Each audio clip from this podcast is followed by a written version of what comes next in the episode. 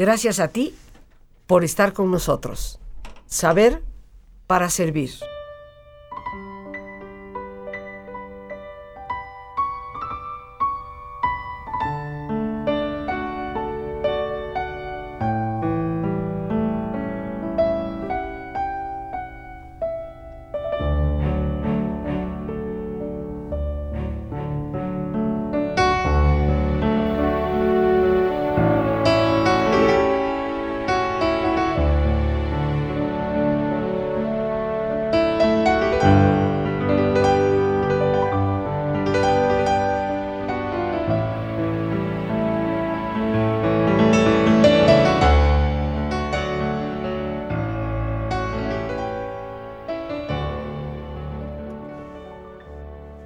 Estamos, queridos amigos, por este gran amigo que fielmente cumple con su cita, por este amigo que ha sido guía, maestro y que nos ha ido acompañando a lo largo de todos los años de este programa, cumpliendo con esa cita puntualmente cada mes, los primeros miércoles de mes. Y en este miércoles, muy particularmente, en que algunos andan por la calle, y medio olvidadizos se preguntan, pues ¿quién te tiznó? ¿De dónde tanto tizne cayó de repente en la ciudad? Porque algunos efectivamente en la prisa de la vida, pues dejamos de recordar ciertas festividades que nos invitan a una profunda reflexión. Hoy, miércoles de ceniza. Y qué más afortunada coincidencia que siendo primer miércoles de mes, sea nuestro fiel guía y amigo el Padre Rafael Checa quien nos acompaña, sacerdote carmelita, doctor en teología y en pastoral de la espiritualidad, hombre que ha dedicado su vida a ese acompañar a las almas, a ti y a mí, para conocernos mejor, para acercarnos cada vez más a Dios. Ha sido vicario general de la Orden del Carmelo en Roma un hombre más que reconocido no solamente dentro de los carmelitas, sino creo que en todas las órdenes religiosas de nuestro país, como uno de los grandes místicos de nuestros tiempos y, que nos llena de paz con, con su voz, con su presencia y que hoy precisamente comparte con nosotros el tema del miércoles de ceniza. Como siempre, Rafael, como cariñosa y respetuosamente le decimos, gracias por estar con nosotros aquí el día de hoy, por cumplir fielmente con esta cita y por platicarnos de lo que yo creo en lo personal es un tema de profunda reflexión, el significado del miércoles de ceniza. Ese recordatorio que bien nos haría tener siempre presente y me permitía yo iniciar decir, pues sí, algunos dicen hay mucho tizne en la ciudad porque vemos que hay gente con la frente tiznada, pero no, no es tizne, es cenicita y es una ceniza que nos evoca y nos recuerda algo que debería de estar mucho más presente en nuestras vidas, no solamente una vez al año. Bienvenido, Rafael. Gracias, Rosita, y saludamos con mucho afecto y cariño a nuestros radioyentes.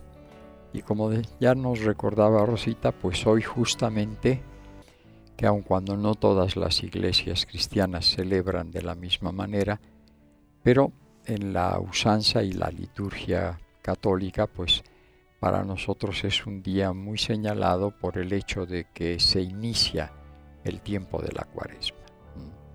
En realidad, eh, esta es la festividad que llamamos Día del miércoles de ceniza.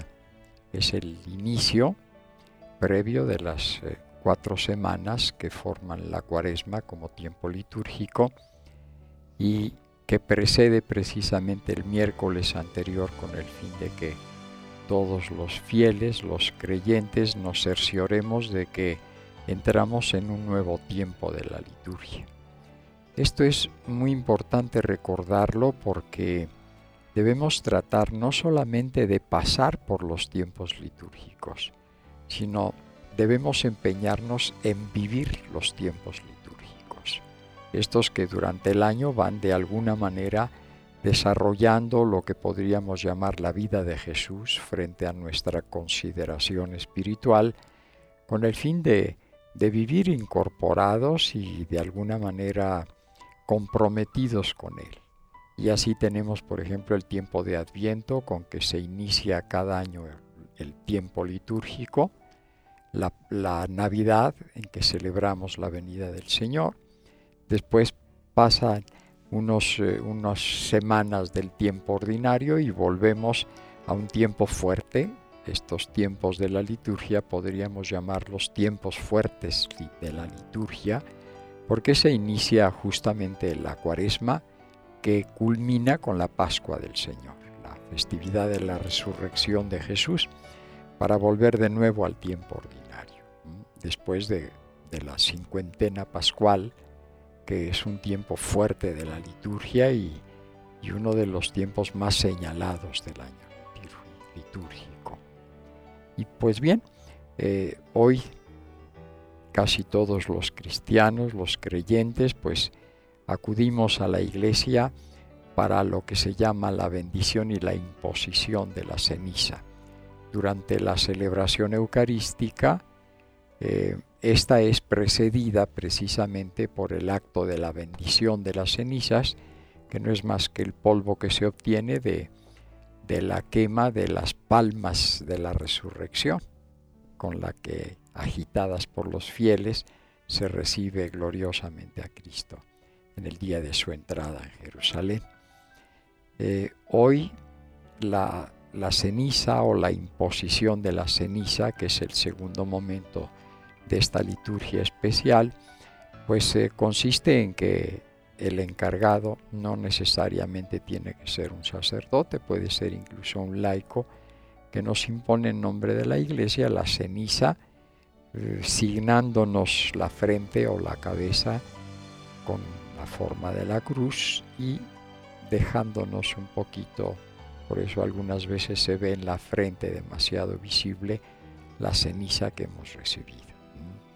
Normalmente se cuida el sacerdote de hacerla frente junto al pelo para que no tenga, porque todos se van al trabajo, etcétera, y sería señalarse demasiado. Entonces, eh, para nosotros tiene todo un simbolismo. El simbolismo de este día, efectivamente, Rafael, empezamos la cuaresma, este tiempo litúrgico tan importante que nos va a llevar hasta la Pascua, hasta la Semana Mayor y la gran festividad de la resurrección. Pero en este día en particular, este simbolismo, esta ceniza, ¿qué nos debe recordar? ¿Por qué debe de estar presente? Es interesante fijarnos en las palabras que, quien impone la ceniza pronuncia al mismo tiempo que hace la cruz, la señal de la cruz. Y son dos frases que se pueden elegir a gusto, ¿no? Una primera que viene de Marcos 1.15 es arrepiéntete y cree en el Evangelio, que es similar a esa otra que decía Jesús, él mismo, el que cree en mí tiene vida eterna. Y la otra es acuérdate de que eres polvo y, el, y en polvo has de volver, y al polvo has de volver, que es de, del profeta Joel, al capítulo 2, número de versículo 13.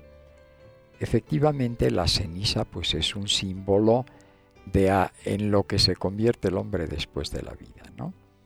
La muerte es un momento difícil para todos nosotros, pero no es eh, pesimista porque para nosotros la muerte es un paso, es un tránsito de la vida a la otra dimensión de felicidad y de gloria a la cual el Señor nos invita, la cual Él mismo nos ha prometido como el premio que de alguna manera nos da cuando sabemos comportarnos y queremos adecuarnos siempre a la voluntad entonces el simbolismo realmente es hermoso. Otras iglesias cristianas no, no lo utilizan, pero no es porque no vivan el mismo espíritu en estos tiempos, ¿verdad? Todos de alguna manera nos animamos a vivir el espíritu de la cuaresma y sabemos cómo estos 40 días de preparación a la Pascua tienen su origen en los 40 días que Jesús antes de su vida pública pasó en el desierto. Este es realmente la hacemos una imitación de lo que Jesús hizo en el desierto. Y de ahí viene el significado de la cuaresma.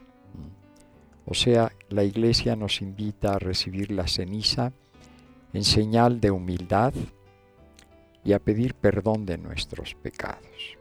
Y a recordar también el momento de la muerte, no de manera triste. Jesús ya nos previene de que eh, los, eh, digamos, los tres recursos de que eh, la cuaresma se vale para significar todo, todo lo que para nosotros supone, que son la limosna o la caridad y el servicio a los demás, el ayuno y la penitencia, son para recordarnos que aquí estamos de paso, que la vida es como una peregrinación, en la que nos vamos acercando a ese momento definitivo en el que damos el paso a lo que ordinariamente llamamos mejor vida. Y que es realmente mejor vida porque es el encuentro con Dios. Dios que nos creó, Dios que nos hizo nacer de nuestros padres, Dios que nos eh, dio el mensaje de salvación y de redención a través de Cristo su Hijo, pues nos invita a, a pensar en la muerte como como en el momento en el que se decide ya definitivamente y para siempre nuestro porvenir y nuestro futuro, que esperamos siempre será alegre porque es el encuentro con Dios. Allí es como algunos de santos pues nos, nos señalan y nos enseñan a, a ver la muerte desde otra perspectiva, no como se puede ver desde la no fe o la increencia, la muerte es el final de nuestra existencia. Como las plantas y como los animales, nosotros también nos hacemos polvo y ahí quedamos. Pero la fe nos descubre algo que, para nosotros mm, significa un gran optimismo, o sea que la muerte no es más que el paso doloroso ciertamente a la nueva vida. Y la nueva vida significa el estar para siempre con Dios que nos ama tanto y que nos ha invitado a, realizar una vida llevada a cabo con, plenitud para que nosotros nos hagamos merecedores. Bueno, más que merecedores, recibamos el regalo que Dios nos tiene prevenido en la bienaventuranza. Entonces, el recuerdo de eso, de eso nos invita pues a estar preparados. Eh, así como alguien que va a hacer un viaje largo se prepara de días antes para eh, prevenir todo lo que va a de falta, así nosotros también en la vida, que es nuestro peregrinar eh, en este mundo, pues es también una preparación para ese momento de la muerte que debemos ver siempre con optimismo y con alegría a pesar de que sea un momento difícil y crítico de nuestra vida. Yo creo, este, Rafael, que, buena falta nos hace a, todos los seres humanos eh, tener ese recordatorio, ¿no?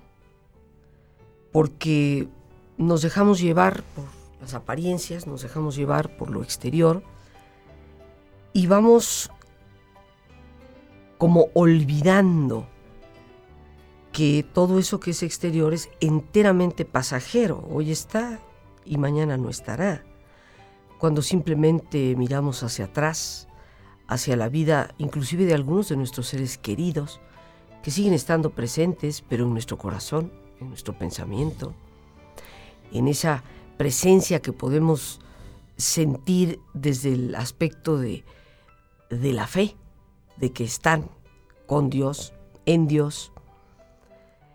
Pero nos damos cuenta de, pues los abuelos, los bisabuelos, los tatarabuelos, algunos ya ni recordamos cómo se, cómo se llamaron. Y así como la vida pasó para ellos, la vida también pasará para nosotros. Y es muy triste que los seres humanos pongamos tanto interés en empacar las cosas que no nos vamos a llevar. Como bien recuerdo, tú siempre has dicho, las carrozas mortuorias no tienen cajuela. Y lo único que nos estamos llevando es lo que está en nuestro interior y que es la ofrenda de nuestra vida y que se ha vivido desde lo interior.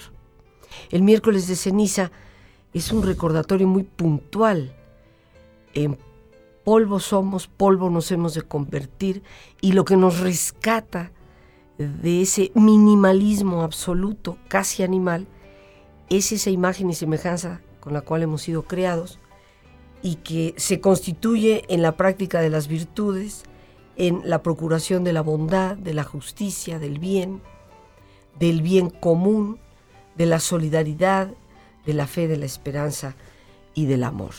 Un día, queridos amigos, para cuestionarnos si estamos preparados para ese último viaje que todos vamos a realizar.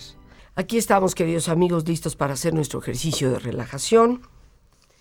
Y por supuesto que escucharemos la voz del Padre que en el ejercicio compartirá con nosotros una oración reflexión. Como es nuestra sana costumbre, te pedimos que te pongas cómodo y si te es posible hacer el alto completo, el alto total, pues qué mejor que cerrar tus ojos. Y en una posición cómoda con tus ojos cerrados, te pido que respires profundamente varias veces. Toma conciencia del entrar y el salir del aire en tu cuerpo. E imagina cómo al inhalar, así como tu cuerpo se llena de oxígeno, tu mente inhala serenidad. Imagina también cómo al exhalar, así como tu cuerpo se libera de toxinas, que tu mente se libera de todas las tensiones. Respira profundamente. Y relaja tu cuero cabelludo, aflojando todos los músculos que cubren tu cabeza. Relaja tu frente, tus párpados, tus mejillas, toda la piel que cubre tu cara.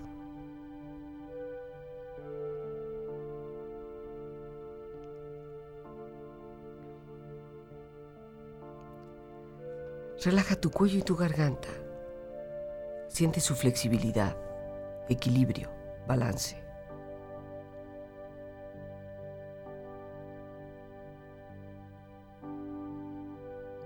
Relaja tus hombros, brazos y manos, así como tu espalda. Siente una agradable sensación que afloja todos los músculos en estas partes de tu cuerpo.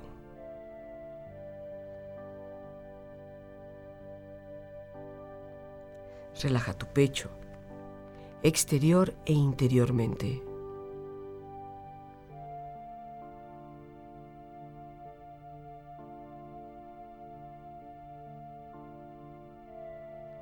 Relaja tu abdomen, exterior e interiormente.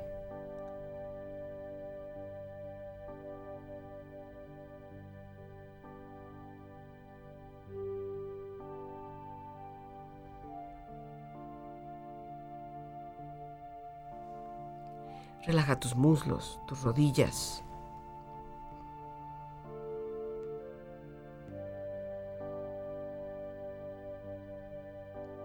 Relaja tus pantorrillas y tus pies.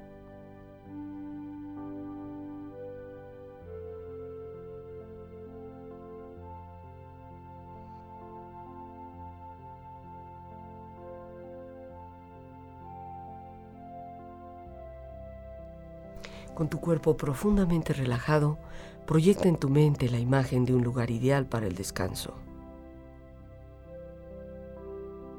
Imagina los colores, los sonidos, los aromas. Siente estar ahí, un lugar de paz y belleza.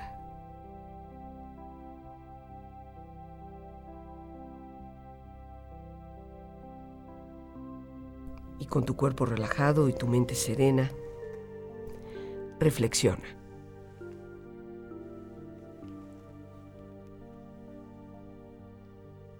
Señor, que nos has confrontado con Cristo en los 40 días de desierto que Él pasó antes de iniciar su vida de predicación y de cercanía con los hombres. Danos tu gracia para vivir esta cuaresma que hoy iniciamos a través de la ceremonia de la imposición de la ceniza en un espíritu de reconciliación, de conversión del pecado en un espíritu de oración profunda y de acercamiento a ti y en un sentido y espíritu de ayuno y de penitencia y de mortificación cristiana, saludable y prudente. Y haz que nuestras acciones sean dirigidas con tu gracia, para que todo cuanto emprendamos lo iniciemos en tu nombre y podamos llevarlo a término por tu amor. Te lo pedimos por Cristo nuestro Señor. Amén.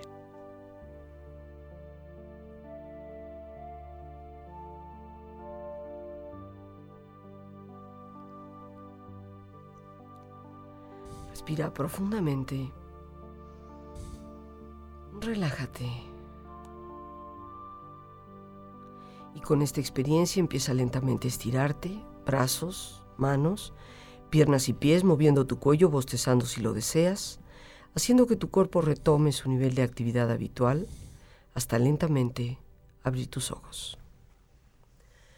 Ojos abiertos, bien despierto, muy a gusto, bien descansado y en perfecto estado de salud, sintiéndote mejor que antes. Ya nos vas a hablar del ayuno, ¿verdad, Rafael? Sí, porque muchos sufren de ciertos escrúpulos porque piensan que no cumplen el ayuno.